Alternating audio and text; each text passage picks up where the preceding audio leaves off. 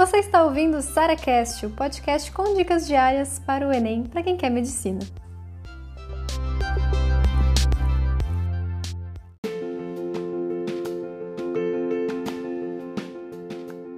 Sara, eu sou muito preguiçosa. Eu acordo de manhã, não consigo estudar. Parece que eu tô o tempo todo procrastinando. Tô com preguiça de começar as coisas. E quando eu começo, eu quero parar logo. O que, que eu faço com a preguiça e com a procrastinação?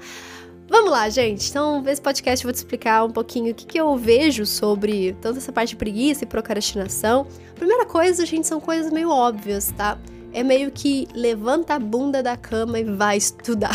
Sabe aquilo de. Mas eu tenho que fazer isso comigo também, tá? Eu tô brincando aqui com vocês, mas eu faço isso também comigo. Eu sei, ah, eu tô procrastinando, ah, eu tô aqui enrolando. Sara, levanta e vai. Sabe? Não, não, não fica pensando muito, fica raciocinando o quanto de coisa tem para fazer. Começa uma coisa. Então, isso é uma coisa muito legal também. Simplesmente comece. Porque depois as coisas vão fluir mais naturalmente. E agora sim que é o grande segredo, gente. Começar, todo mundo fala que é o mais difícil, né? Mas não acho não. Começar é assim, tá? É tipo, um pensamento. Sara, levanta e vai.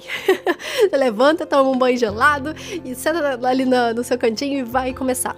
O começar não é difícil.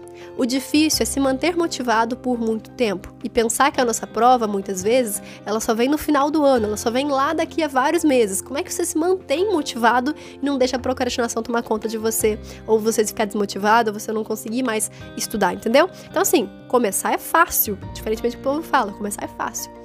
O que mais faz você se manter ali estudando, motivado e de fato aquela coisa de acordei com vontade de estudar é quando você vê a sua evolução.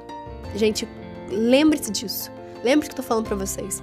Quando a gente simplesmente está ali cumprindo um checklist, é uma droga, porque parece que a gente cumpre o nosso checklist e outro dia tem mais um checklist para fazer, gigantesco. Você fala assim, cara, eu não tô evoluindo, por quê? Porque todo dia eu tenho mais um, um checklist infinito que eu não consigo dar conta para fazer.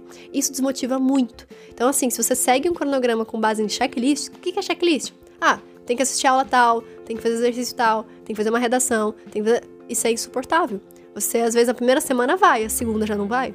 Então, para você se manter motivado, você precisa ver a sua evolução. Ou seja, você precisa antes errar para então acertar. Você precisa ver que tá dando resultado. Porque senão, para que, que eu tô fazendo um negócio que eu não, não, vou ver resultado? Ainda mais quando você fica com aquele monte de pensamento negativo, tipo, ah, não vou conseguir passar, ah, não vai dar tempo, ah, não, não consigo, ah, eu não sei física. Não vai dar certo. Porque se você sempre ficar nesse pensamento ali negativo, negativo, negativo, é realmente isso vai acontecer. Então é aquela coisa, né? É aquela coisa da, da atração, sabe? Você fala, não consigo fazer é, nenhuma questão de física, você vai errar todas as questões de física. Você fala o seguinte: eu não sei física, mas eu tô aqui para aprender, eu tô aqui para ver minha evolução, eu tô aqui para errar tudo para acertar depois. É isso que a gente vai fazer.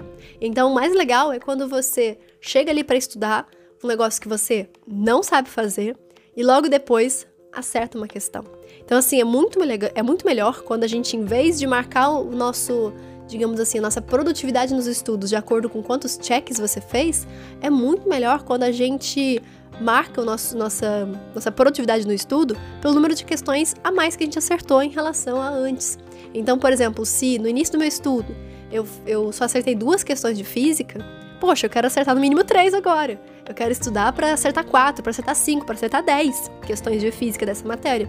Então, quando você transforma isso muito mais em um jogo, quando você transforma isso muito mais em algo que seja um desafio, porque, gente, a gente precisa de desafio.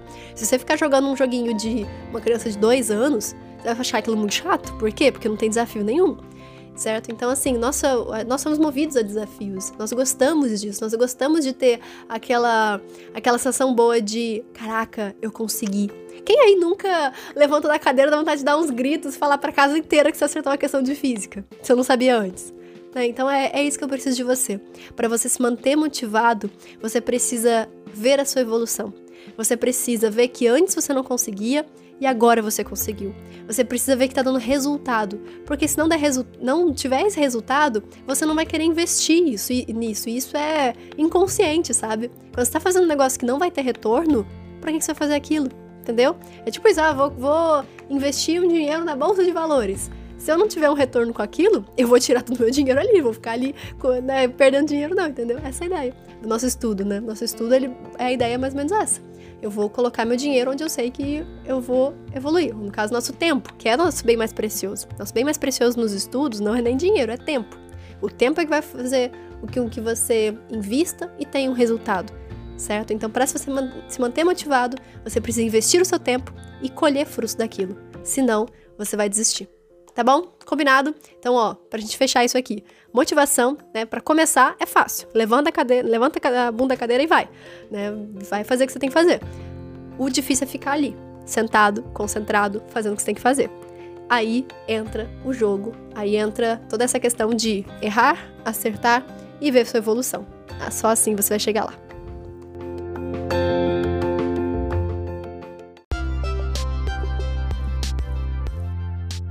Você ouviu mais um SaraCast, o podcast com dicas diárias para o Enem.